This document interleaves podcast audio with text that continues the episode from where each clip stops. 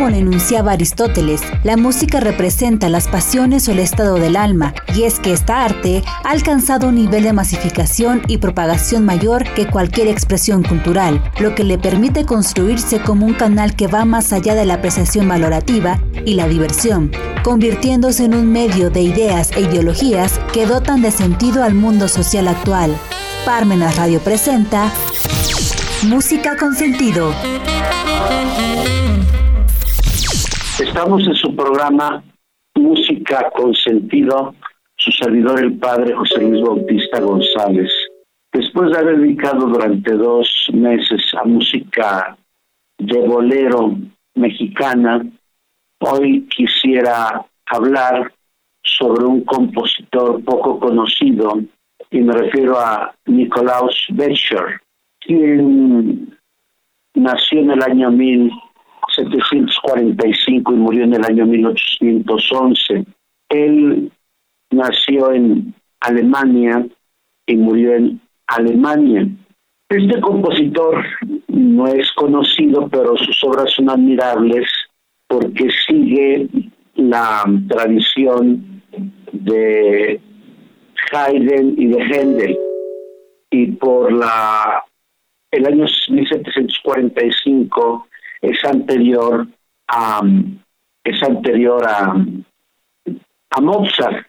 Eh, sin más sin más preámbulos les voy a presentar la misa en C de Nicolás Becher, ya que estamos a una semana de la Semana Santa.